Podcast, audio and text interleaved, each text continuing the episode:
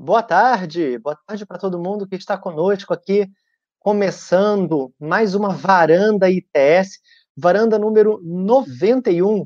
As varandas são eventos públicos que o ITS vem fazendo há muito tempo, né? Normalmente as varandas são feitas presencialmente, mas, claro, por conta das circunstâncias atuais, da pandemia pela qual a gente ainda está passando, as varandas agora são online o que não deixa de ter também o seu aspecto positivo, porque permite que pessoas de fora do Rio de Janeiro, onde fica o ITS, possam se juntar a nós aqui nesse evento muito legal, que é sempre uma conversa sobre algum assunto relacionado à tecnologia e à sociedade.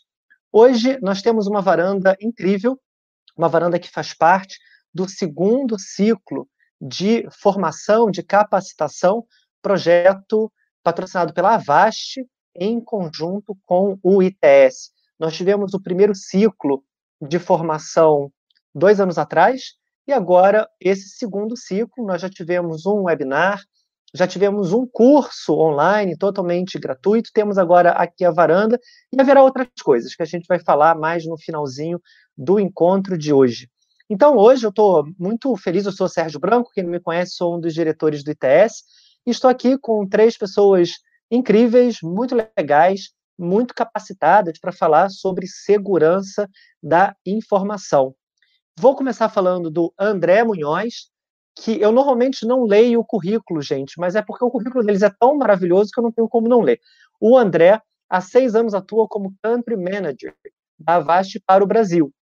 Formado em jornalismo, atualmente está focado em ajudar os internautas brasileiros a se defenderem de ataques cibernéticos, ou seja, tem tudo a ver com a nossa conversa de hoje. Junto do André, nós temos o Lisandro Carmona, que está na VAST desde 2003, e vejam só que legal, estreando o primeiro antivírus gratuito que falava português. E atualmente ele é Community Manager, responsável por fazer chegar a todos os brasileiros o conteúdo educativo em segurança e privacidade da internet. Falou em segurança, falou em privacidade, já conquistou minha simpatia, minha amizade. Então, é um prazer ter também o Lisandro aqui conosco.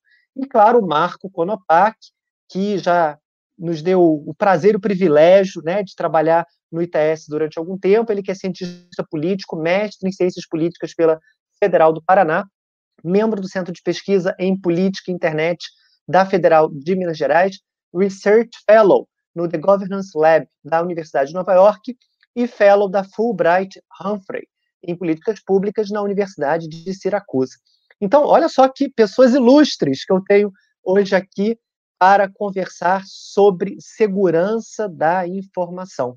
Bem-vindos, meu, meus caros. Muito obrigado pela presença de vocês. Eu queria passar primeiro a palavra para o André, para falar em nome da, da VAST, para o André, para o Lisandro, e aí depois eu passo a palavra para o Marco, que vai conduzir um pouquinho aqui a nossa conversa, que tem por objetivo ser uma conversa muito prática. Nos formulários de inscrição, né, as pessoas que quiseram participar é, contribuindo com perguntas, as pessoas puderam é, fazer perguntas e algumas dessas perguntas vão ser respondidas hoje ao longo do nosso encontro, porque, como tudo que o ITS tenta fazer, tem um aspecto de descomplicar as coisas e de trazer uma informação fácil, acessível, mesmo para quem não é especialista no assunto.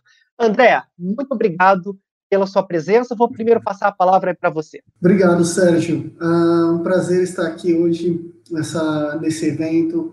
É, nós começamos esse ano essa parceria com o ITS em agosto. Nós tivemos um webinar, é, depois passamos por um evento é, de quatro dias, onde nós é, falamos sobre a internet, sobre a segurança da internet, e as, quem participou uh, do evento acabou ganhando certificado, né? São os eventos do ITS, ah, e nós teremos mais desse evento eh, no ano que vem. Então, hoje, hoje a gente fecha o ano de 2020, e assim, estou muito feliz de poder compartilhar, honrado de poder compartilhar esse momento eh, junto a, a vocês, né? ao Lisandro, que é a pessoa com quem eu trabalho no dia a dia, o Sérgio, que vem sendo uma pessoa fantástica nos é, receber né, no, no ITS, é, e principalmente o Marco, né? O, o, o, Sérgio falou que ele, é, os nossos currículos são ilustres, né? Eu acho que ele estava falando es, es, especificamente do Marco, né? Então ele falou de mim do Lisandro, chegou no Marco, ah, é, realmente fez o nosso uh, o, meu, o meu currículo do Lisandro parecer praticamente nada. Então, assim, é um prazer muito grande estar aqui ao lado de todos vocês uh, para essa conversa. E, como o Sérgio disse, nós vamos responder algumas perguntas que foram enviadas para nós é, é, durante a semana, uh, mas também é, iremos comentar sobre outros temas é, que talvez não tenham sido é, é, questionados uh, durante a semana. Então, eu passo a palavra aí para o Lisandro para ele se apresentar e uh, seguindo para o Marco, né? Boa tarde para vocês, quase início da noite aqui no Brasil, bem mais tarde em Praga, onde está o André. Meu nome é Lisandro, eu sou, como o, o, o, o Sérgio estava nos apresentando, é, eu estou da Avast desde 2003, então a gente fez esse, essa caminhada da, da, transformação de um antivírus que era praticamente caseiro para uma empresa que fornece cibersegurança para mais de 400 milhões de pessoas no mundo. É, é, um prazer estar aqui com vocês. Eu sei que vocês devem ter um interesse muito particular em segurança, uma confiança muito grande no ITS, quer dizer, que vem é, nesse trabalho formativo e educativo, que é uma, é uma parte fundamental da segurança. segurança não se faz só com software, não se faz só com bom senso, é, não se faz só com atenção, faz também com educação digital. Então, eu agradeço a oportunidade de estar com vocês, agradeço também a presença aí de todas essas pessoas que eu, é, já foram sendo apresentadas aí para vocês e vai ser, espero que vocês gostem da, da, desse bate-papo com a gente. Também queria agradecer o convite do ITS, estar participando dessa rodada. Obrigado os teus elogios, André, mas eu acho que você foi um pouco exagerado. Eu acho que a gente está aqui é, num time bem legal para debater esse assunto e vocês devem estar se perguntando o que o cientista político está fazendo dentro desse debate de segurança da informação, a segurança online, privacidade. Bom, é, como o Sérgio comentou, eu fui coordenador da área de democracia e tecnologia do ITS, então, é, além de cientista político, é, eu me especializei justamente dentro dessa intersecção tecnologia e política. É, e o tema de segurança da informação pra, eu, me atrai bastante, apesar de não ser um especialista da área, mas também gostar desse debate sobre proteção de dados pessoais e, e, e, e práticas de segurança na internet. Eu tenho o imenso prazer de colaborar e contribuir é, com uma, um tijolinho aqui dentro desse nosso debate hoje. Espero que gostem. Muito bem, e eu também acho que ser country manager ou, ou community manager não é pouca coisa, não. Eu acho isso muito bom. É, eu vou, eu vou é, seguir aqui com. Bom, obrigado aí pelas apresentações de vocês. Marco, eu vou deixar você encaminhar agora um pouquinho, porque eu sei que é, por conta do curso que nós fizemos antes, né, que aqui o André também fez referência, algumas perguntas já surgiram nesse curso. E como o projeto do ITS com é um projeto que caminha, né, é um projeto que tem várias etapas, é, a gente vai aproveitar algumas das questões que nos chegaram no curso para começar essa nossa varanda. Então, o próprio, antes da gente responder as perguntas que nos foram submetidas nos formulários, que vai ser daqui a pouquinho, eu já vou ver com o Marco se ele pode trazer alguns questionamentos que nos vieram do curso. Marco, o que, que você tem para contar aí sobre as perguntas das pessoas relacionadas à segurança da informação? Bom, Sérgio, é, primeiro foi um imenso prazer participar desse curso. Para mim, foi eu já dei algumas aulas nos cursos do ITS e foi maravilhoso ter uma sala tão cheia. Eu acho que eu nunca dei aula para uma, uma sala tão cheia. A gente tinha mais de 300 alunos ao vivo e isso permitiu uma interatividade muito legal com, com as pessoas. E a minha temática foi justamente essa questão é, de proteção de dados é, na internet, como você se ambientar, se colocar de uma maneira mais segura é, dentro do espaço da internet e também, por, por conta desse viés da ciência política, problematizar um pouco as consequências dessa, dessa da, da, da, proteção de dados ou não proteção de dados é, para aspectos políticos e a própria é, democracia.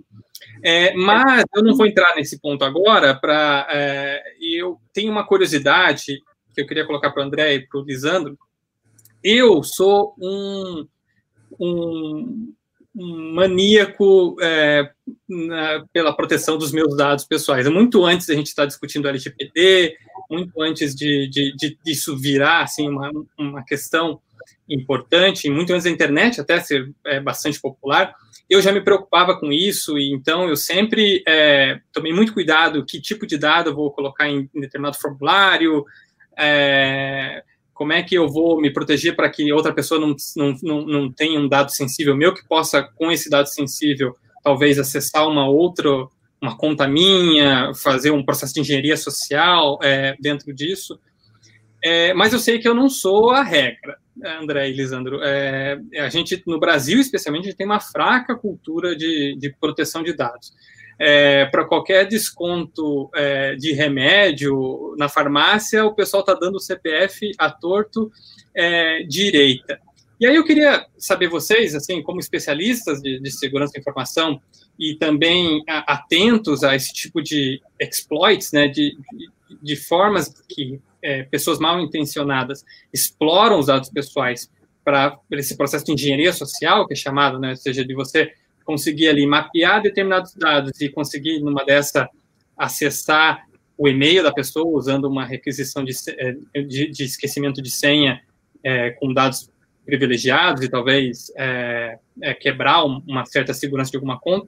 O que, que vocês observam assim dentro desse cenário e também em questão de, de, de, tendências? Assim, você acha que o brasileiro é, vem é, melhorando esse aspecto sobre a questão da atenção sobre os dados pessoais. Eu, eu digo isso porque é, toda hora na internet né, aparece um pop-up, um, um convite, uma promoção que é super tentadora. Ah, acesse grátis o nosso serviço. E aí vem um formulário com um imenso é, número de dados que você é, obrigado se você quiser acessar aquele, aquele recurso, aquela promoção. Ou mesmo quando a gente fala sobre esses casos de phishing, né? é, pessoas mal intencionadas às vezes copiam um, um, um site é, completo, por exemplo, do banco, ipsis literis, e aí enviam um SMS para, porque às vezes tem dado da pessoa, sabe que ela tem conta naquele banco, por esse mesmo elemento, né, de, mapeando esses dados das pessoas. Então, o que, que, vocês aconselhariam de forma geral, assim, é, e o que, que vocês é, é percebem, assim, sobre o comportamento dos usuários da internet no Brasil? Eu não sei se, você, se algum de vocês quer é, responder antes, mas. Uh, Lisandro, você pode começar. A pergunta, Marco, é interessante, é uma, uma pergunta longa, mas é interessante quando você pergunta o comportamento das pessoas. Eu, eu diria que eu vejo dois caminhos. Um caminho da, da, das pessoas que vão procurando educação digital, é, vão, vão aumentando o seu interesse, e ele é refletido numa legislação brasileira, como a LGPD, ele é refletido em mais pessoas conscientes do valor dos seus dados, e uma outra parcela da população, que a gente espera que seja cada vez menor, que é a pessoa que acha que não há mais o que fazer. Que não há mais o que fazer, os meus dados já estão aí, uh, eu realmente quero acessar esse serviço, como você falou, são as pessoas que vão clicando, vão andando, vão, vão navegando na internet, nas suas redes sociais. Então, são dois grupos diferentes. Um que vai realmente protegendo seus dados e vai valorizando seus dados, e outro que está muito exposto, às vezes por preguiça, às vezes por falta de conhecimento e educação digital, outras vezes é até um, é, é uma postura, às vezes, perante a vida, né? Eu acho que com a educação é a melhor forma da gente ir mexendo nesse panorama, né? Eu não sei se o André visualiza algo diferente. É, o que nós temos hoje é, no Brasil é muito diferente daquilo que nós tínhamos 20 anos, 30 anos atrás, né? O Marco está falando que ele sempre se preocupou com isso, com a questão dos dados dele, é, antes uh, da internet, antes de, de, de termos a discussão sobre privacidade. É, e se você olhar na história da, da internet, então, é, nós tivemos na década de 90 um processo em que a maior preocupação daqueles que usavam a internet era não ter o computador dando pau, né? A gente falava na época que era uh, um, um, vírus é, do computador, do vírus entrar no computador e o computador então é, ser danificado de uma forma que você não conseguiria recuperar aquilo. É, por outro lado, é, durante os últimos, eu diria, os últimos 15 anos, o foco tem sido muito mais nos dados. É, e por que isso? Porque a ideia de se focar nos dados é porque é onde você pode desenvolver mais é, é, é ataques que vão lhe render dinheiro ou que vão lhe render poder. Então, é, quando a gente fala na questão de privacidade, um, a gente ouve muitas vezes, eu ouvi isso até de muitos, muitas pessoas da mídia mesmo, pessoas assim que são formadas, né, que, pessoas que trabalham em, em, canais de televisão, em rádios, quer dizer, pessoas da área de, de, de comunicação falaram assim: ah, mas é, o que o Google vai querer com os meus dados? O que, que o Facebook vai querer com os meus dados?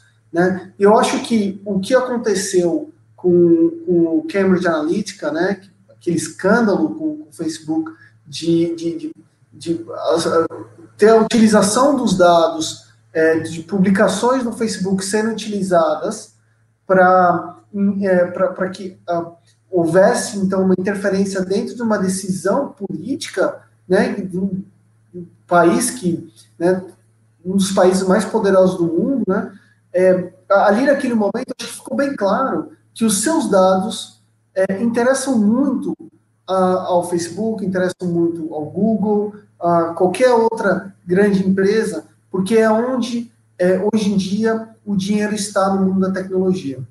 E onde é que esses dados acabam indo, né? O local que esses dados acabam indo é a chamada darknet, né? É, então nós temos a web, a web, né? Nossa, a nossa, a, onde nós estamos aqui nesse momento. Uh, abaixo dela é, nós temos a Deep Web, que é onde uh, ah, 90% do tráfego online está localizado, e a, a, Deep Web, na verdade, é o local onde a gente, é, onde guardam as informações de segurança para acessar a, a, a, web. Então, por exemplo, é, se você faz um registro para acessar um site, como você, Marco, é, explicou, né, comentou, você faz o registro para poder entrar naquele site ou para poder ou para fazer compras em um site de compras, não vou citar nomes aqui para não causar problemas, mas uma grande, um grande varejista, é, todos esses dados eles ficam guardados dentro da dentro da, da Deep Web. A Deep Web ela é a, a web normal, mas uh, os, os arquivos ali não são indexados, ou seja, você não consegue dar um Google e achar aquilo lá aquela informação. Então você precisa ter uma credencial de acesso, você precisa ter alguma forma de acessar aquele conteúdo. É, e ali, abaixo dela, então tem a, a, chamada Dark Web, né? Que é onde é, as informações, primeiramente você não acessa Dark Web através de um Google, né? Você precisa, eles têm um navegador chamado Tor, e ali dentro, ninguém, você não sabe, você não sabe quem, quem as pessoas são. Todo mundo é estranho. É, então, ali se comercializa tudo aquilo que é tirado da Deep Web ou da web normal, e ali eles é, é, fazem a transição. Então, por exemplo, é, você colocou seu cartão de crédito, seu CPF, seu, seu, o seu nome em, em três ou quatro sites diferentes.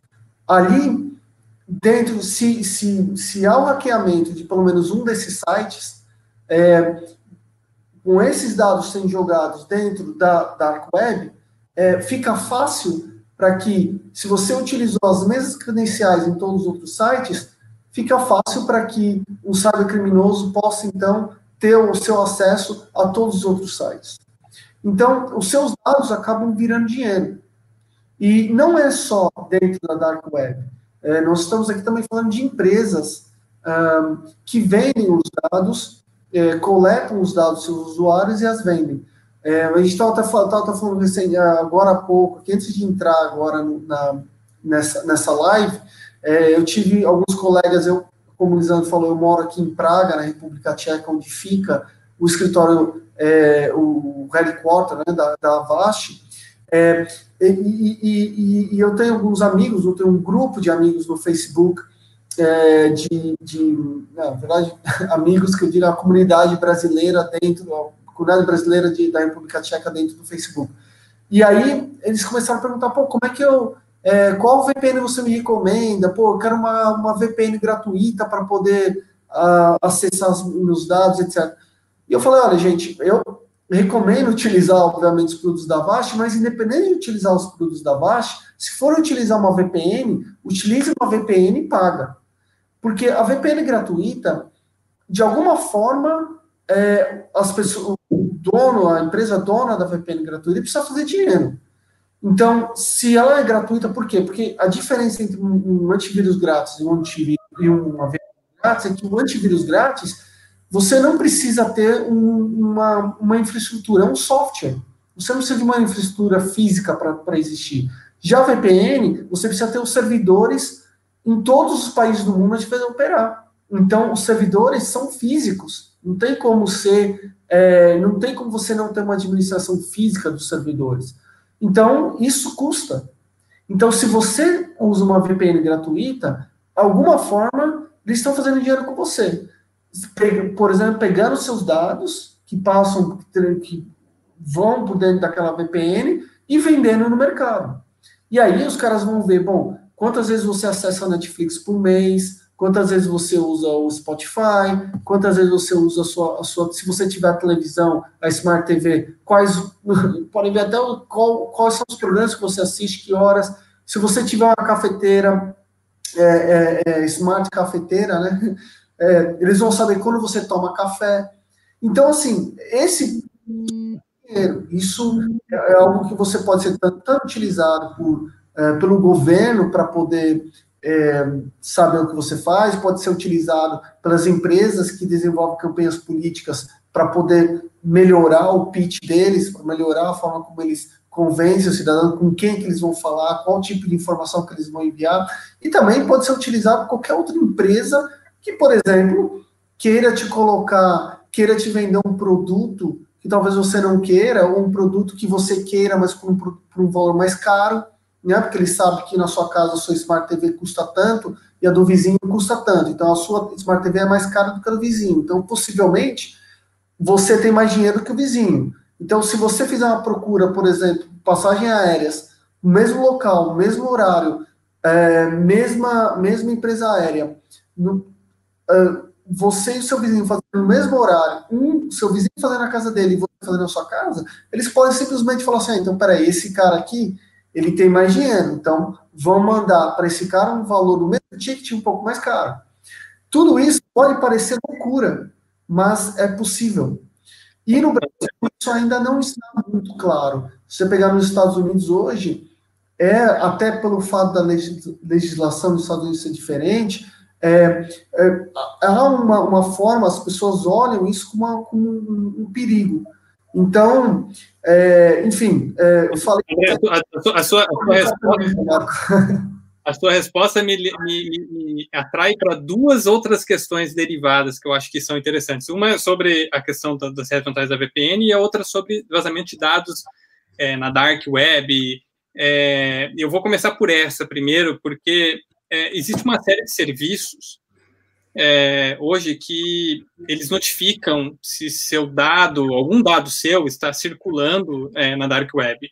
É, a própria Avast tem um serviço desse, o Firefox tem uma, uma notificação dessa. Talvez alguém que esteja nos assistindo já tenha visto. O Serasa tem. Eu, Serasa, eu, Serasa, então, no Firefox, eu já verifiquei uma, essa, essa notificação uma vez. Ó, o seu e-mail, Marco, é, é, o meu e-mail do Gmail, né? é, está é, circulou por fóruns ou, ou, ou, ambientes da dark web. É, tem uma precaução maior. O, que tipo de recomendação você daria, você, o, o Lisandro, dariam é, quando você se deparar com uma situação dessa? Assim? É, Lisandro, não sei se você quer responder ou posso continuar aqui. Pode ser, pode ser. É, Marco, é mais comum do que a gente pensa, né?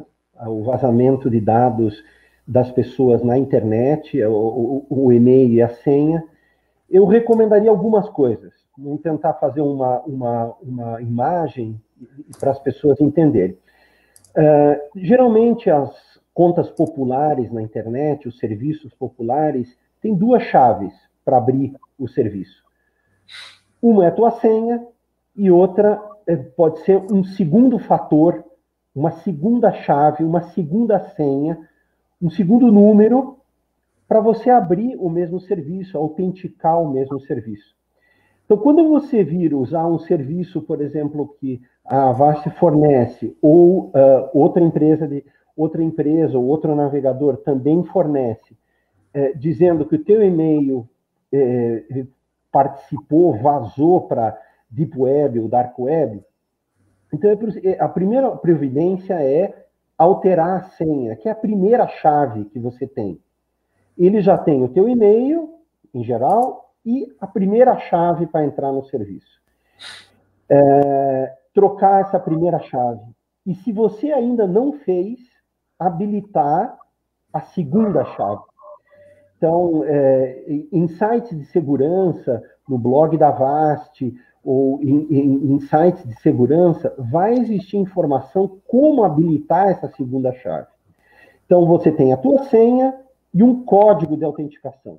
É normal isso nos bancos, a gente tem esse mecanismo nos bancos brasileiros de colocar um código, é, além do nosso, do, do, nosso CPF, por exemplo, e da senha para entrar na conta bancária, para autorizar um pagamento, eu, existe, existe essa, isso que tecnicamente é o segundo fator de autenticação, essa segunda chave.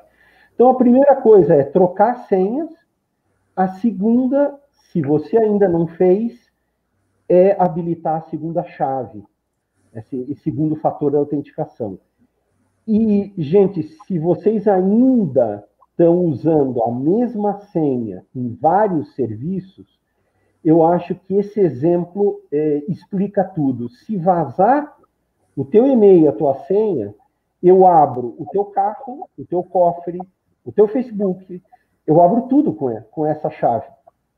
Então, é preciso sim usar uma senha diferente e significativa, que não seja fácil de adivinhar, a data do aniversário, por exemplo, em cada um dos serviços diferentes. Agora, isso, pergunta, porque eu imagino.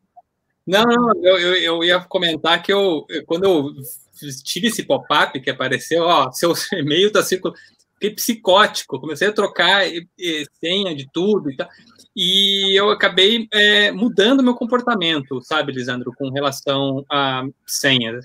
Eu geralmente tinha uma senha que quase uma senha para tudo, eu variava ela pouco é, em outras é, ocasiões e eu passei a ter rigorosamente uma senha para cada serviço. Só que acaba que a gente fica meio é, maluco, né, com tanta senha. Você não consegue memorizar tanta senha, então você precisa de uma ferramenta auxiliar é, para isso. E eu passei a usar um gerenciador de senhas. Só que o gerenciador de senha é como uma chave mestra também. Né? Se você perder o acesso, ou alguém tiver acesso a esse gerenciador de senhas, tem acesso também a tudo. Então, é, como é que vocês balanceiam, assim, como é que vocês veem essa, essa coisa do gerenciador de senha? Eu sei que é, é, a gente até já falou com isso em outras ocasiões, sobre isso, é, não é, talvez não tenha uma, uma, uma, posição, uma opinião muito rígida sobre relação a isso, mas o que, que vocês acham? É melhor você ter é, uma senha para cada serviço, mas ter um gerenciador de senhas? Ou uma senha que varia pouco? Ou que, sobre essa política de senhas? Assim, o que, que vocês acham? Eu vou assumir, vamos dizer assim, a pergunta. É, Marco, é melhor é, é melhor ter uma senha diferente e forte para cada site e usar um gerenciador de senha. Os gerenciadores de senha existem aplicativos gratuitos que fazem isso e têm qualidade suficiente para garantir a tua senha. A tua senha mestra, obviamente, tem que ser muito mais complexa do que uma senha normal. Esse é o objetivo dela. Ela ser a chave que protege todas as outras. Ela é a senha que protege todas as outras. Ela tem que ser muito mais difícil. muito mais longa do que uma senha normal. Os gerenciadores de senhas sim têm qualidade para é, é, qualidade técnica, os bons gerenciadores de senha, para fazer essa gestão com segurança. Existe um porém, fica uma dica. Ah, o armazenamento de senhas dos navegadores ele é o mais frágil. O Windows ele limita e os outros sistemas operacionais também limitam a, a, a, a segurança desse armazenamento de senha. Então, em geral, um armazenador de senhas externo ao navegador tende a ser mais seguro do que usar senhas dentro do próprio navegador. Um atacante, um, ciber, um cybercriminoso, ele acessa mais fácil o navegador do que o gerenciador de senha. A Ana, Ana Luísa Figueiredo fez um comentário aqui na nossa live dizendo que ela usa uma senha para cada serviço e anota tudo em um caderno. A Ana Luísa, te invejo. É, eu gostaria de ter essa disciplina. O problema é que eu, se eu fizer isso, eu vou ter que carregar o caderninho para tudo lugar, assim, porque às vezes eu estou tentando na rua, no celular, tentando acessar um negócio. Sim. Aí, às vezes, o gerenciador de senha me salva é, por conta disso. E eu, eu concordo totalmente com o Lisandro. É, sendo essa uma chave mestra, a chave do gerenciador de senha, ela tem que ser praticamente é, indestrutível. Eu queria voltar um pouco à, à nossa conversa, é, que a, gente, a, hora que o André respondeu, eu falei e a resposta dele derivava duas outras questões interessantes. É, e uma delas eu falei que era sobre a questão da VPN.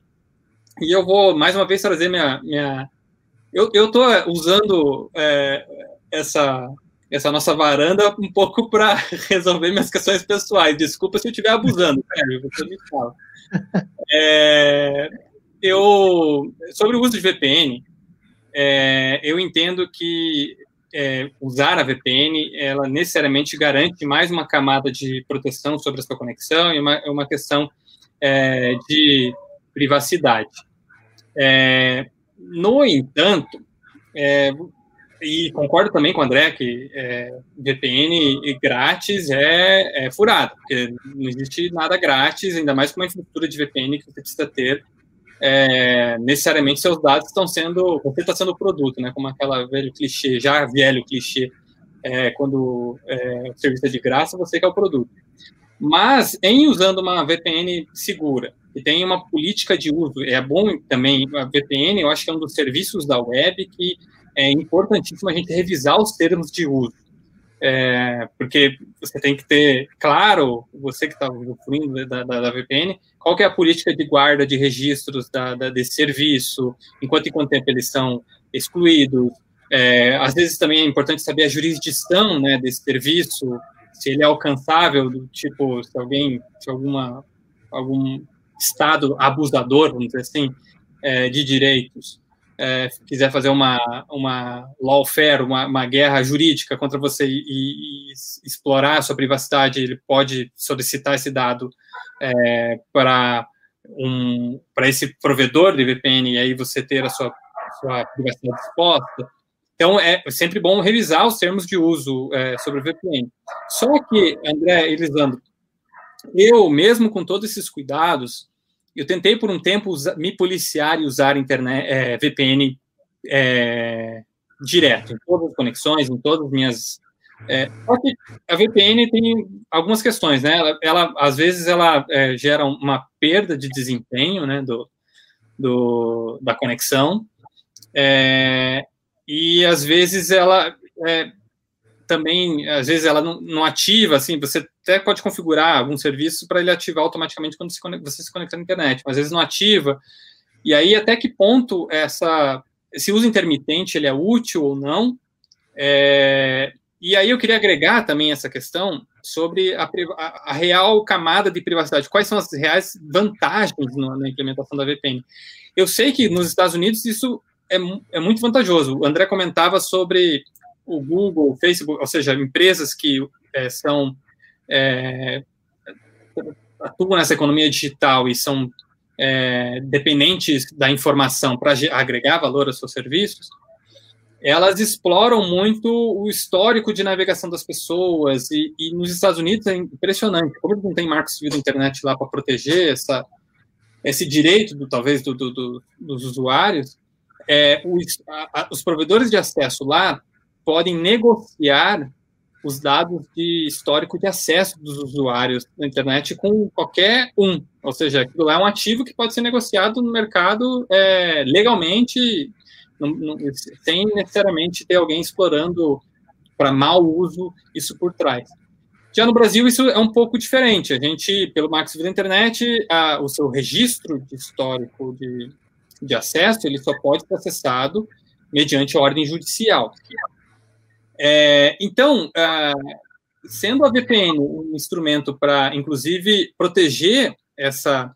Nos Estados Unidos, ela é bastante, faz, faz bastante sentido. Numa, se eu não quiser meus dados históricos de navegação expostos, eu necessariamente nos Estados Unidos, para acessar a internet, eu tenho que é, usar uma VPN. Mas no Brasil, isso já não é tanto. Mas o, também o André, desculpa, acho que ficou meio confuso aí minha narrativa, mas sendo bem objetivo agora, para ficar claro, é, o André comentou, por exemplo, se você usa uma Wi-Fi pública, talvez o seu dado, o seu histórico de acesso esteja sendo é, capturado por alguma empresa que pode usar isso para algum fim depois.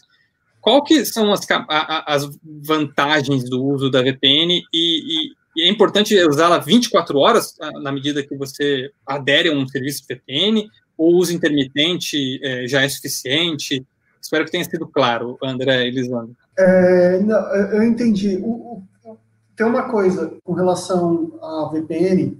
É, primeiramente, é, com relação a, a, ao que eu falei de, de Wi-Fi pública, na verdade, não é uma empresa que vai levar seus dados, na verdade, é um, é um criminoso. Porque se um, um criminoso conseguir hackear aquela, aquela rede, ele consegue ver todas as informações que estão passando dentro daquela rede. Ponto.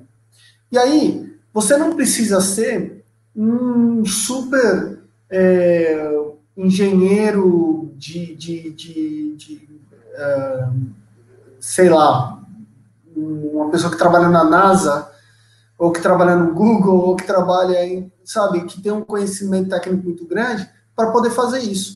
É, mesmo na, na, na Dark Web, você consegue comprar é, os kits prontos para invadir Wi-Fi. E assim, você tem a Wi-Fi que ela, ela não tem senha. Então é muito simples de você, ou tem a senha, que é uma senha que todo mundo pode ver, ou é uma senha muito simples de ser descoberta. Então, é, quem invade aquilo ali são cybercriminosos. São pessoas que estão ali para roubar seus dados e para hackear a sua, o seu acesso ao banco, para é, mudar o seu DNS, que é o, o, é, mudar o tráfego da sua página, em vez de ir para uma página oficial do seu banco, vai para uma página falsa, e ali você coloca a credencial de acesso para o seu banco, o cara consegue capturar toda aquela informação, aí ele vai no, no, no, no site real do banco e, faz e, e utiliza aqueles dados para acessar sua conta. Então, tudo isso é, é, feito dentro de, geralmente, em Wi-Fi públicas. E aí você tem várias outras coisas, vários outros crimes que podem ocorrer. Então, assim, é, respondendo a sua pergunta, Marco, primeiramente, utilizando Wi-Fi pública, é necessário utilizar é, VPN. Aeroporto, é, estádio de futebol, é, restaurante, bom, todas essas coisas de dia ninguém está indo mais, né? No momento não é um, um grande problema. Mas, é, é infelizmente, né? Diga-se passar, infelizmente, é a situação. Mas é, você, é, você dentro desses locais, onde você tem uma, uma, Wi-Fi pública, é necessário utilizar VPN. Então, isso é um ponto. Outro ponto é quando você utiliza em casa. É, você tendo uma, uma, uma, uma, uma Wi-Fi segura, e aí que eu digo Wi-Fi, né, um acesso seguro, que você tem uma senha que não seja aquela senha padrão que veio do, é, do, do é, de fábrica. E também, por favor, não coloque um 2, 3, 4, 5, 6, 7, 8, 9, 10, né, o zero, né, no final. É, e aí vale também para algumas pessoas da minha própria família que fazem isso até hoje. Então, é, tudo isso é necessário você colocar em, em perspectiva. É, é, você utilizando uma Wi-Fi que é segura, que é dentro de um ambiente que você tem segurança, é, não há problema, você pode utilizar sem a VPN. Se é uma, uma, uma, um local onde é público ou que é onde que a, a, a, senha é de fácil acesso, utilize a VPN como uma forma, uma, uma, uma proteção extra. Agora, realmente, é preciso dizer que a VPN acaba é, causando um pouco de atraso, é, diminuição de, é, de, de, poder do, de funcionamento do, do aplicativo, do, uh, do dispositivo. Agora, é, principalmente no Brasil, isso é um problema, porque nós já temos uma internet no Brasil que é, que é mais lenta do que em outros países do mundo. É, mas é, você tem que trabalhar aqui, ou eu protejo meus dados e utilizo uma internet um pouco mais lenta, ou eu corro o risco de ter meus, meus, meus dados roubados, estarem na dark web, eu não conseguir recuperá-los, e ter todo o trabalho de depois fazer todo esse processo que o Lisandro explicou, de, de mudar a sua senha, mudar, uh, enfim, poder se proteger. Então, é, é, assim, eu acho que também é uma questão que as pessoas só acabam, só acabam realmente tendo uma dimensão grande quando acontecem com elas, né? Até o momento que não acontece nada com elas, ou que elas não percebem, porque esse é um problema, é, as pessoas muitas vezes não percebem que elas estão sendo utilizadas, né? Quando você tem, é, não é, a gente fala muito da, da questão do, é, do algoritmo. Ah, porque o algoritmo do Facebook e tal. Sim, tem os algoritmos, mas não é só os, os algoritmos que faz com que você veja só a mesma postagem todo dia. É, são pessoas lá atrás que estão analisando seus dados que foram vazados, que sabem tudo que você está fazendo. Então, na hora que o cara vai criar uma campanha no Facebook, e aí é o seguinte também, a gente tem que deixar bem claro. Aconteceu o caso da, da Cambridge Analytica, e há toda aquela controvérsia se o Facebook sabia ou não se aqueles dados estavam sendo utilizados daquela forma, mas é importante lembrar que o Facebook é, é também uma plataforma é, que pode ser utilizada de várias maneiras. Então, se o cara é inteligente, ele fala assim, ó, peraí, ó, tem uma maneira de eu fazer o seguinte, eu pego os dados dessas pessoas lá fora, e aí eu crio um, um targeamento, né? Então, ele faz um target é, de como que ele vai atingir essas pessoas. Então, eles conseguem ver o nome daquela pessoa, o e-mail, o Facebook dela, e sabe que todas aquelas pessoas gostam de vermelho. E que a outra, do outro lado, todas gostam de azul. E tem um grupo que gosta de marrom. Então, o que eles vão fazer? Todas as campanhas que eles, que eles acham que, que, que é para aquela pessoa do grupo A, que, que gosta de vermelho, eles vão colocar vermelho ali e vão oferecer vermelho para aquelas pessoas. A outra vai ser azul, a outra vai ser marrom. Então, você vai estar, tá, você acaba ficando em uma bolha que não é só uma bolha social, que não é só essa bolha que nós falamos sobre fake news e tal, é uma bolha em relação, os caras vão dizer o que você tem que comprar, ou o que você deixa de comprar. E isso é muito sério, isso é muito complexo. Uh, principalmente a gente vendo agora a entrada do 5G, onde o 5G vai permitir que as pessoas tenham a internet em casa para controlar tudo, para controlar a televisão, controlar a geladeira, controlar o portão da casa, controlar o carro. Então, isso vai virar uma realidade, não vai demorar muito. É que ainda as pessoas ainda não, cons não conseguiram ainda. O 5G é uma coisa muito nova. No Brasil ainda está ainda terminando de instalar as últimas antenas de 4G. Então, parece ser uma coisa que vai demorar muitos anos, mas isso vai virar a página rapidamente. E aí, como é que a gente vai fazer? Você tendo um, um, um é, colocando seus dados na internet o dia inteiro. Então, a, VPN realmente é algo que, que é essencial uh, hoje em dia, principalmente se você utiliza uma, uma internet aberta. Agora, oh, Marco, eu não sei se eu respondi essa pergunta sua, eu gostaria de voltar um pouco naquela pergunta inicial, se, se você não se importa.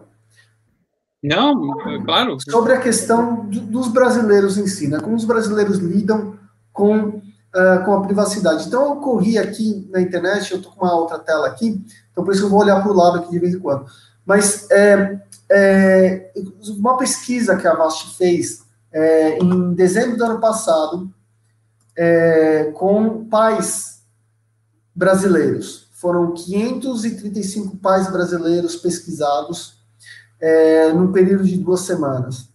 E aí a pergunta era como você. Uma das perguntas, foram várias perguntas, mas uma pergunta que eu tirei aqui que eu achei interessante é o seguinte: como você compartilha, compartilha as fotos de seus filhos em redes sociais?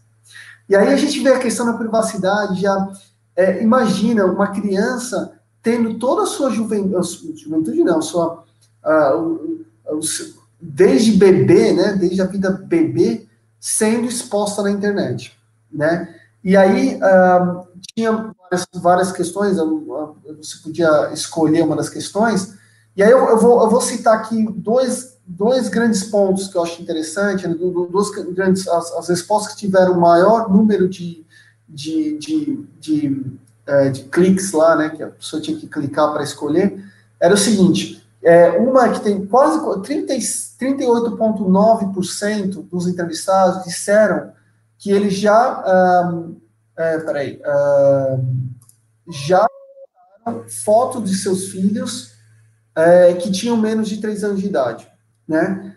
Então, postaram fotos da internet, em geral, pode ser Facebook, pode ser Instagram, sei lá. É, e aí, outros 33% disseram que uh, postam a, a, foto, já postaram foto de seus filhos que tem menos de 18 anos de idade sem cobrir o rosto da criança. Então, isso mostra que as pessoas não têm, no Brasil, um cuidado com relação à, à sua segurança, à sua privacidade, à privacidade, privacidade de seus próprios filhos. Você imagina ver os seus filhos, é, é, né, você mesmo, mas coloque na, na, no lugar do, do seu filho hoje, né? Eu peguei algumas fotos minhas de quando eu tinha dois, três anos de idade. Eu fui ao Brasil recentemente. Minha mãe levantou, tirou lá um monte de coisa e tal. E eu falei: Oh, meu Deus do céu, não mostra essa foto para ninguém. Você imagina se essa foto, se tinha Facebook na época, né? E a minha mãe postasse essas fotos, eu estaria completamente é, numa situação complicada, né? Ah, sem contar que isso também pode levar a bullying na escola, porque as crianças estão todas interligadas, né? Elas estão ali na internet. Então, essa questão da privacidade, ela é extremamente importante para que a gente tenha certeza de que é, não só hoje, mas no futuro, a gente vai ter segurança. E aí eu queria também voltar rapidamente à questão da, da, da Dark Web, né? É, eu levantei aqui alguns preços é, tudo isso que eu estou falando, pessoal, é, se vocês voltarem nos eventos que nós fizemos com, com o ITS agora, né, sobre privacidade e segurança online, vocês vão lá no site do ITS, tem lá a apresentação completa e, e tem lá os números que eu estou apresentando, essa pesquisa mesmo está lá. E aqui tem os preços da Dark Web, quanto custa as coisas da internet, na, na, na Dark Web. Então, por exemplo, dados de cartão de crédito, com o PIN já clonado, custa entre 35 dólares. Isso depende do cartão de crédito. Se for Visa é mais barato, Visa e Mastercard, se for um, American Express vai ser mais caro. É, login de conta roubada. Uh, login, login roubado de conta. Uh, isso custa, vai custar entre 35 e 65 dólares. É, é, likes no Instagram, né? Likes falsos no Instagram. Uh, até é, mil, mil likes falsos no Instagram custa 6 dólares. Né? Uh, aqui tem mais. É, malware. Um ataque global para mil computadores vai custar entre 70 a 6 mil dólares. Então, nós, uh, existe um, existem preços. Passaporte, é, passaporte no, americano falso custa 1.500 dólares na Dark Web. Então, você imagina a, os seus dados como estão sendo utilizados lá. As, as pessoas podem criar um passaporte falso seu, uma carteira de motorista falsificada, uma identidade, um SIC, o SIC, aí mostra a idade, né? Quando o cara fala assim, o cara CPF, é, enfim, a, é, as, as pessoas é, têm que ter essa consciência de que não é só a sua privacidade que está em risco, mas é também a sua segurança pessoal. Muito bom. Ô, Sérgio, qual que é o nosso é, teto de tempo? Só para a gente tem ainda mais algum tempo aqui, eu acho que a gente pode passar um pouquinho, a conversa está tão boa que não tem problema. Eu estou preocupado com o André, que embaixo do casaco ele já deve até ter colocado o pijama, porque quando acabar aqui, não, ele vai direto para a cama, porque lá em Praga está tarde. Mas. Eu, bom, eu acho que a gente podia encaminhar para as perguntas que o. Isso, nós recebemos algumas. É, Algumas perguntas eles já meio que endereçaram, assim, ao longo uhum. da, das conversas. Mas, Lisandro, será que eu posso passar a palavra para você, se você quiser responder diretamente algumas das perguntas que a gente, que a gente ainda não mencionou? Algumas já foram é, respondidas de maneira indireta, né? a gente não falou da pergunta, mas nas exposições a gente já teceu alguns comentários. Lisandro, será que você quer interessar especificamente alguma pergunta que a gente, responde, que a gente recebeu para ser respondida? É, sim, acho que vale a pena, porque o pessoal perguntou, algumas, como você já falou, a gente já endereçou, a, a segurança do, do, do, de um SMS, a segurança de senhas, a autenticação de dois fatores. É, pessoas perguntaram, por exemplo, se faz diferença, do ponto de vista de segurança, a gente usar um buscador, como o Google, ou outro buscador que dão exemplos, por exemplo, o DuckDuckGo. Né? Então, faz diferença, assim, cada companhia, o, Marco falava no começo, às vezes a gente lê os termos do serviço, às vezes são termos técnicos, são né, uma, uma linguagem mais jurídica, mais técnica, mas às vezes pelo próprio site, pela própria descrição do serviço, você pode ver qual é a segurança que tem os seus dados. Então, essa pergunta que foi feita para a gente, se faz diferença um pesquisador na internet, como o Google, ou outro, sim, é, cada um deles tem um, uma, forma de se financiar e uma forma de trabalhar os seus dados. Né? Então, essa acho que foi uma pergunta que surgiu assim com, com certa frequência. Ô, Lisandro, Sim, fala. É, uma, uma, uma, pergunta que talvez você poderia é, abordar um pouco seria com relação à implantação de IPv6, né, que é uma pergunta do Huxley Alencar, a gente não, não falou sobre isso. É, a pergunta dele é qual a implementação, qual a implantação de IPv6 a internet ficará mais segura? É, a resposta é, curtíssima é sim, porque há alguns algumas é, é, é, protocolos e processos de segurança no IPv6 que eles são melhores que IPv4. É, gente, só para dar uma situada, o IP é esse endereço que a gente tem na internet.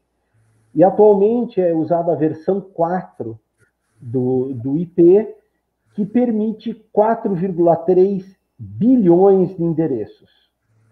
Agora, com a entrada de smartphone, tablets e a internet das coisas, é, já não é suficiente 4,3 bilhões de equipamentos conectados com um IP diferente.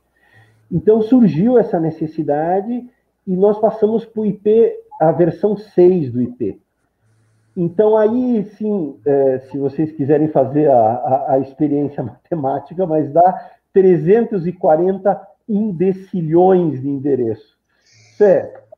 pode botar o que, conectado que você quiser no IPv6, né? A substituição está sendo feita aos poucos, André. É, o IPv4 está coexistindo com o IPv6 e paulatinamente os, os, os equipamentos vão mudar somente para a tecnologia IPv6. A, a, a internet 5G vai acelerar esse processo porque vai acelerar o número de equipamentos conectados com a internet das coisas. A velocidade não é muito maior, mas a segurança sim, a criptografia de ponta a ponta sim. É, eu, eu se você não se importa, Lisandro, vou responder aqui é, uma pergunta, duas. Uma da, da Gabriela, que ela pergunta como saber se o Pix é seguro. É, ainda não tem como saber, Gabriela. Agora, tem, tem uma coisa interessante dessa pergunta, que, porque é o seguinte, toda vez que tem uma tecnologia nova, as pessoas perguntam, ah, porque a segurança e tal. Bom, é, a vida da, do, do, do da Avast, né, das pessoas que trabalham na Avast, é uma vida, a gente fala, é uma briga de gato e rato. É, toda vez que a gente vai lá, encontra, que a gente vai lá, cobre uma, é, cria uma vacina para aquele vírus, cria é, um sistema para poder cobrir tudo isso. Vem lá um criminoso e o cara vai lá e cria uma coisa diferente. E aí você tem que ir lá e fazer. Então, assim, o, a questão do Pix ainda é muito nova, a gente não sabe ainda. Por enquanto, somente uh, bancos, acho que foi coisa de cento e poucas instituições bancárias implementaram. É, a partir de novembro, as, os, os, uh, os vendedores, as empresas, é, vão poder implementar também. E aí a gente vai poder saber realmente é, se há alguma forma dos cybercriminosos atacarem, se eles encontrarem alguma forma de atacar. É, então, ainda é uma, uma, pergunta a ser, respondida. O que eu posso dizer, por exemplo, nós tivemos o caso do, do, do uh, chamaram um tempo atrás Bolmer, né, que era um mistura entre boleto e malware, que, que foi um malware implementado nos boletos que fez com que as empresas, o e-commerce brasileiro teve que parar a emissão de boleto por dois dias, isso, se eu não me engano, em 2015. Então, é, é realmente é, pode, existir, mas aí é, eu tenho certeza que a, as instituições financeiras, o Banco Central, é muita gente interessada é, nessa, na implementação desse, é, desse sistema, então eles com certeza farão de tudo para que é, não, não tenha nenhuma dúvida da segurança desse, desse novo sistema. Então, eu acredito que é um sistema seguro.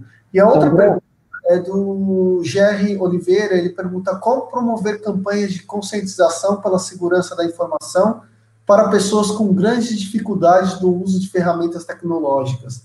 Olha, Jerry, é difícil já para ensinar para quem não tem conhecimento no uso de ferramentas tecnológicas. É, para quem não tem muita habilidade com isso, eu acho que essas pessoas, na verdade, acabam sendo as pessoas que é, correm menos risco, porque elas são mais cuidadosas, falam, ah, não vou clicar aqui, ah, não vou fazer isso e tal. Uh, mas é, eu acho que é, a, a, a, mudança da, da segurança, eu acabei de citar essa questão do, de gato e rato, né, da briga de gato e rato, porque é, é uma mudança constante, mesmo nós que estamos no mundo da, da segurança cibernética, estamos em risco. Então, é, não há como você dar uma, uma, uma resposta direta. Uh, mas eu acho que é, é importante a gente a gente manter sempre se informado em eventos como esse e, e outros eventos da internet para saber sobre a segurança da internet e toda vez que você conversar com uma pessoa que não tem muito conhecimento da tecnologia, explica para ela um pouquinho que você sabe ou muito que você sabe, que ela possa aprender um pouquinho de pouco em pouco. André, eu queria só complementar o assunto do Pix até onde se sabe, a segurança do Pix é igual ou melhor do que o DOC e a TED nas transferências bancárias. Ele não é menor. O problema é que sai da instituição bancária, sai do aplicativo bancário. Então, com o Pix, você vai receber um código, um QR Code. Você você está muito mais suscetível a golpes. Você pode estar tá fazendo a transferência para uma conta falso, uma conta que não é aquela daquele pagamento e daquela transferência. Então, a segurança está bastante agora no usuário, em ele realmente fazer uma compra ou fazer uma transferência, uma DOC, um TED, para uma pessoa que ele saiba que ele está fazendo aquilo. E aí a importância da VPN, então, fazer compra sempre utilizando a VPN, para ter certeza que aquela, é, aquele site que você está fazendo a compra é um, site legítimo, um, é, que não está sendo o seu tráfego, não está sendo enviado para um tráfego para um, um, site que não seja legítimo, né? Exato. O Marco, o Marco perguntou disso. A VPN nos protege de três pontos, Marco. É, nos protege do, da nossa operadora, né? Conhece, conhece é, é, ela, ela, ela fornece internet, ela sabe tudo que nós estamos fazendo na internet. Uh, a nossa a operadora. O chefe ou outra pessoa da casa, porque tem acesso à mesma rede Wi-Fi que você está usando, e o governo, que tem a jurisdição sobre sobre tá acima de todas essas. Então, usando uma VPN, você cria um túnel de criptografia que protege esses três, esses três. Obviamente, um cybercriminoso seria um quarto a observar o, o tráfego da, da, da, internet. Então, por isso a importância da VPN, especialmente em cafeteria, shoppings, coisas que a gente não pode fazer agora. Pois é. Bom, pessoal, mais alguma pergunta que vocês gostariam especificamente de explorar? Algo que vocês ainda gostariam? Eu tenho duas perguntas aqui que eu estou lendo no chat. É, uma, se vocês quiserem falar de alguma outra pergunta também, tudo bem. Mas o Vladimir perguntou como evitar de cair nos gatilhos mentais muito utilizados né, para capturar dados. Existe alguma solução para isso? Bom, a primeira coisa que me ocorre é o filme lá, O Dilema das Redes, né, que foi muito visto, muito debatido. Inclusive, Vladimir, se você não viu a conversa do ITS sobre esse assunto, sugiro que você veja, mas é, a privacidade a gente já falou um pouquinho agora sobre isso, e a privacidade é um, é um bem imaterial, é difícil as pessoas verem concretamente né, que a privacidade delas ou o uso de dados por terceiros pode levar a algum tipo de perigo.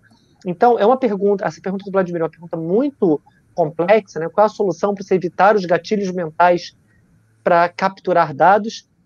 É, eu acho que educação, é, né, e compreender como a internet funciona, o que, o que é feito com os dados é a coisa mais importante. Eu sou um super defensor da educação para tudo, mas não sei, vocês têm algum comentário que vocês gostariam de fazer sobre isso? Ou sobre outra pergunta, André? Sérgio, essa parceria entre a VAST e o ITS iniciou-se justamente por causa disso. Sim.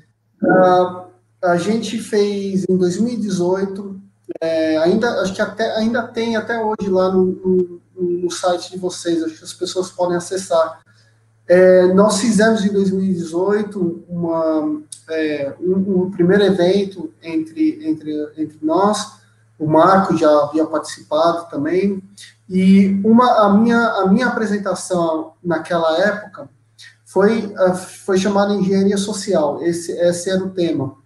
Como a psicologia é, como, é, como sabe criminoso utiliza a, a, a psicologia para realizar ataques. Então, é, naquele evento, eu chamei uma psicóloga para fazer parte é, do evento e para falar sobre essa parte psicológica, é, como que os como que os golpes ocorrem, como se os golpistas utilizam a, a, a parte psicológica para realizar seus golpes. E, e ela estava explicando uma coisa interessante, que ela teve casos de vários pacientes que ela tratou, é, de pessoas que perderam casa, perderam carro, perderam dinheiro, perderam é, pessoas que mudaram para outro país porque é, descobriram um amor na internet, né? Uma pessoa que elas nunca viram pessoalmente e largaram tudo para ir morar com aquela pessoa. E, e, e acabaram é, mandando dinheiro quando chegaram lá, a pessoa não existia. Então, assim, é, são vários os casos que ela, que ela explicou, e tem um vídeo lá, então, é, eu esqueci o nome da pessoa que fez a pergunta, desculpa, mas... É, Vladimir. Vladimir, Vladimir, se você tiver um tempo para poder assistir, eu recomendo, uma, a, tem a parte da psicóloga falando sobre isso, e eu achei, eu achei isso super interessante. Então, tu, por quê? Porque quando há cerca de dois, três anos, quando a gente começou a falar sobre essa parceria, eu veio na minha cabeça o seguinte: bom, nós da Vasco damos aos usuários uma ferramenta, né? Nós damos aos usuários a, a chave para trancar a porta de casa. Se eles trancam a porta de casa, a, não adianta nada você ter a chave. Então, eu comecei a pensar no seguinte, bom, por que não iniciar um processo de educação para que as pessoas possam entender a necessidade de se utilizar os produtos de segurança cibernética como e como utilizá-los. Então, todo o processo iniciou-se ali. Uh, então, essa parte psicológica, ela bate muito. Ela, até uma coisa assim interessante, a gente estava falando muito dessa questão, eu falei né, várias vezes da questão de, de, de, de sequestro de, uh, de, de tráfego né? Às vezes você está tão compenetrado no trabalho que você precisa fazer alguma coisa e você, ah, preciso pagar a conta no banco. e você precisa pagar hoje. Recebeu lá o WhatsApp da, da, da, esposa, do marido, do filho, do tio. Não, tem que pagar. E aí você vai lá e fala, não, vou pagar agora. Só que você está ocupado fazendo outra coisa. Quando você chega, vai lá, vai, vai pagar, você não vê que o seu tráfego foi mandado para um outro site. Né, um site falso. Então, esse tipo de processo, é, a gente é, é importante a gente informar os usuários. É importante informar as pessoas que utilizam a internet. Então, é um processo. A psicologia vai estar sempre envolvida no mundo da segurança cibernética. Sérgio. Fascinante, né? Eu gostaria só de complementar o que o André está falando. É, é, é, muito difícil, é muito difícil que a gente esteja 100% atento ao que a gente está fazendo. Então, é, por quê? Porque o filho nosso vem atrás, fala alguma coisa, a gente está trabalhando em casa agora, nesses momentos de pandemia. É, é preciso proteção automática e é preciso proteção e segurança em tempo real. Então, uma coisa é a educação, ela não resolve todos os problemas. Eu não consigo estar atento, eu tenho que trabalhar, eu tenho que dar uma aula, eu tenho que fazer uma live, eu tenho que. Eu quero me divertir na internet. E é, é normal, eu estou assistindo um filme, eu tô, eu tô, ou estou pagando uma conta no banco, mas é, por isso que você precisa, de fundo, uma proteção real, uma proteção em tempo real, que, que especialistas vão estar tá dando essa segurança para você. Né? Não é que a gente precise nós sermos os especialistas em tudo, mas a gente conta com essa, esse, esse, esse apoio do pessoal de tecnologia eh, nos dando proteção de fundo. Eu concordo totalmente com você, Lisandro. É isso mesmo. Né? A educação não vai resolver tudo. É muito importante a gente entender como é que a internet funciona, entender quais são esses gatilhos, né? ver filme e, e se informar, mas você tem toda a razão. Né? A educação não vai, não vai resolver sozinho isso. Mas então eu queria ir para a última pergunta, já que a educação não resolve tudo, e eu concordo com você, pergunta da nossa querida Ana e quais são, então, as ferramentas que vocês recomendam para evitar nossa navegação seja monitorada, desse tipo que vira propaganda depois? Basicamente o seguinte, gente, qual é o kit mínimo de segurança que vai nos ajudar para além da consciência, da compreensão, da educação? Qual é o, kit básico aí da segurança para a gente ter? antivírus e mais. Eu, eu começo e você eu, eu, eu, você põe a cerejinha no bolo. ah, é, eu, o kit mínimo é a proteção em tempo real, dada por um aplicativo de segurança dedicado, né, o que a gente chama de antivírus, mas um aplicativo de segurança global, é, que vai te dar essa segurança em tempo real, e o teu navegador. Pelo menos esse é o kit básico há alguns tipos de monitoramento que eles são lícitos, o antivírus não vai barrar, porque é possível, mas você não quer. A própria Ana Luísa fala, eu não quero que isso vire propaganda. Então, uh, num, num, navegador de segurança, a Avast tem um navegador de segurança, se chama Avast Secure Browser, ela tem um navegador de segurança que vai bloquear esse monitoramento tanto de propagandas quanto de coleta de dados.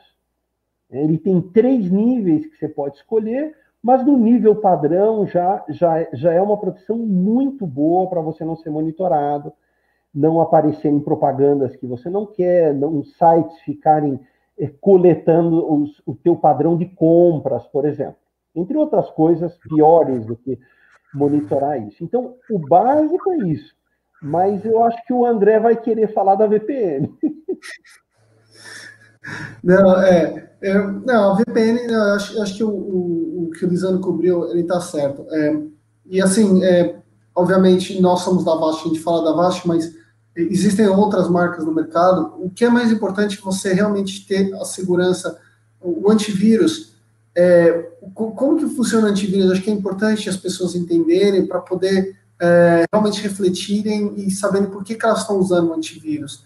É, na Avast especificamente, nós temos é, 400, 430, 430 milhões de usuários dos nossos produtos no mundo. Então, é, todos esses usuários, é, na hora que qualquer é, novo, um novo tipo de ataque ou um novo tipo de vírus é criado, é, é muito provável que um dos nossos usuários no mundo uh, vão acabar sendo vítimas, certo? Então, quando essa pessoa é vítima, é, esse é, o, o, dispositivo daquela pessoa imediatamente manda a informação para a gente, fala, olha, fui atacado. E nesse momento a gente começa a ver, opa, entrou um, um, um, um vírus novo nesse computador, por que, que, esse, por que, que esse vírus novo acessou? O que é esse vírus novo? E a gente começa a fazer a pesquisa e rapidamente a gente consegue é, criar uma vacina. Hoje, tudo é feito utilizando inteligência artificial, é, é, aprendizado de máquina, então isso faz com que é, uma vacina seja criada em segundos, minutos. Então, isso é um processo importante, por isso que é importante ter um antivírus, porque o antivírus consegue te informar do que está acontecendo.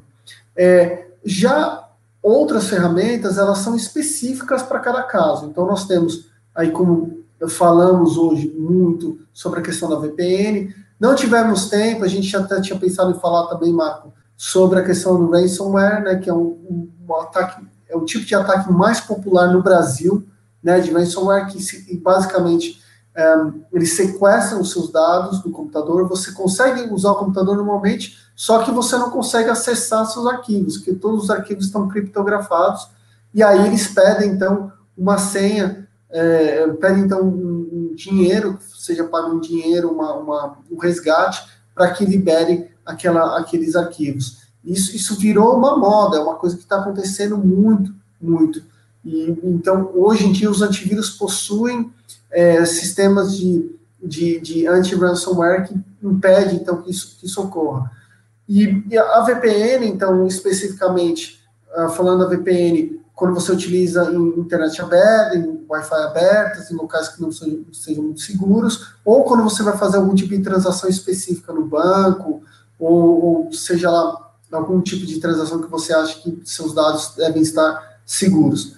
Uh, e por fim, nós temos outros, uh, outros produtos no, no, mercado, e aí, de novo, né, não é só a Avast. A Avast possui esses produtos, mas outras empresas têm, por exemplo, os produtos de limpeza do computador você deixar o seu computador com é, arquivos uh, é, antigos ali, acaba fazendo com que esses arquivos virem uma porta de entrada para os cybercriminosos, né? Porque esses arquivos eles não estão sendo atualizados, então é, quando não há essa atualização, ele acaba sendo é, os, os, os cybercriminosos podem utilizar isso como uma porta de entrada para acessar seu computador.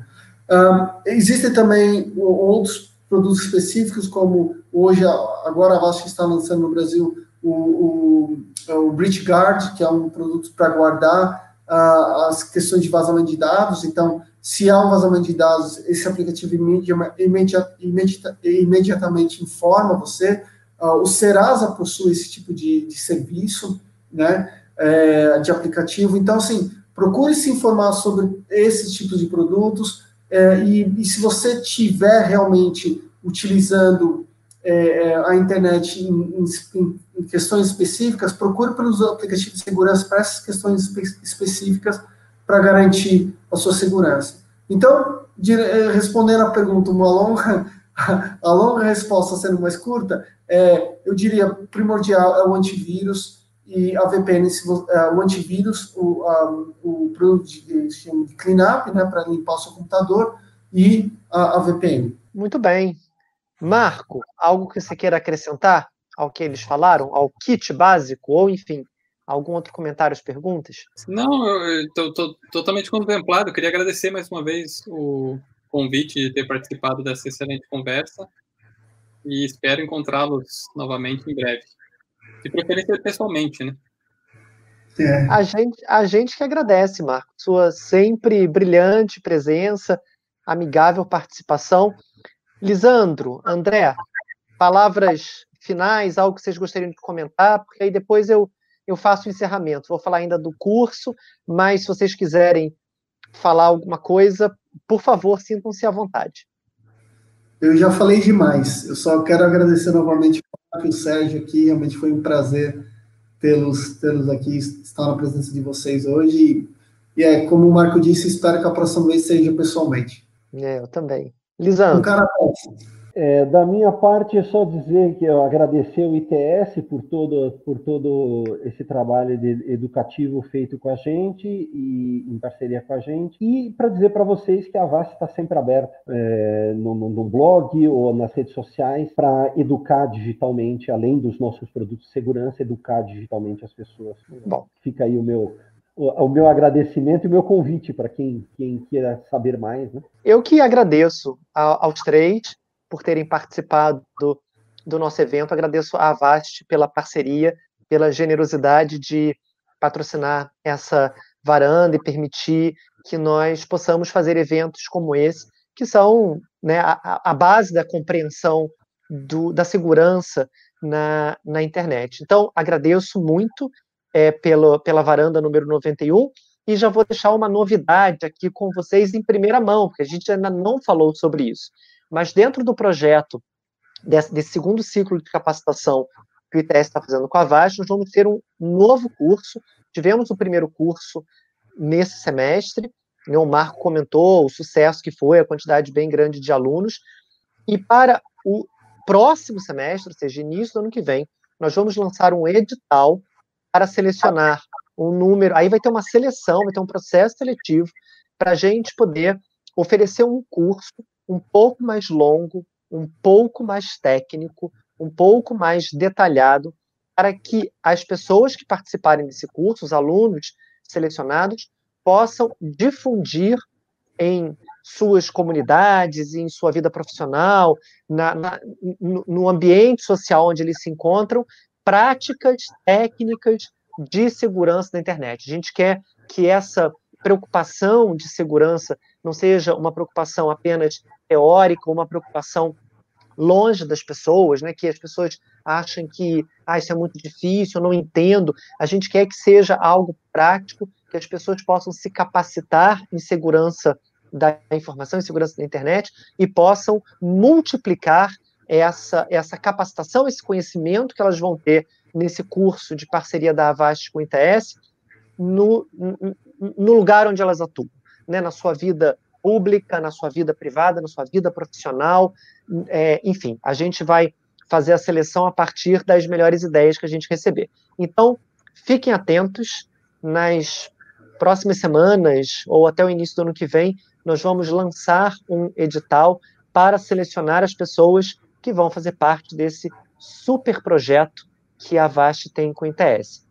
Com relação a essa varanda, ela vai ficar disponível no YouTube, nós vamos seguir com a, a divulgação da varanda gravada. Eu sei que muita gente não pôde assistir a varanda ao vivo, né? Isso acontece. E a varanda depois também tem o áudio transformado em podcast. Então, você pode também ouvir depois a varanda e enviar para as pessoas que se interessam por esse tema o, o áudio, né? O, o podcast da varanda do ITS com a VAT. Pessoal, então, muito obrigado mais uma vez.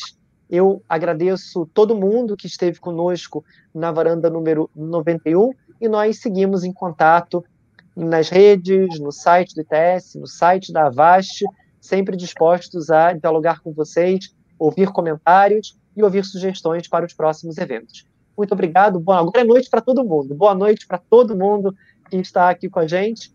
Até a próxima. Tchau, tchau. Tchau, tchau. Obrigado.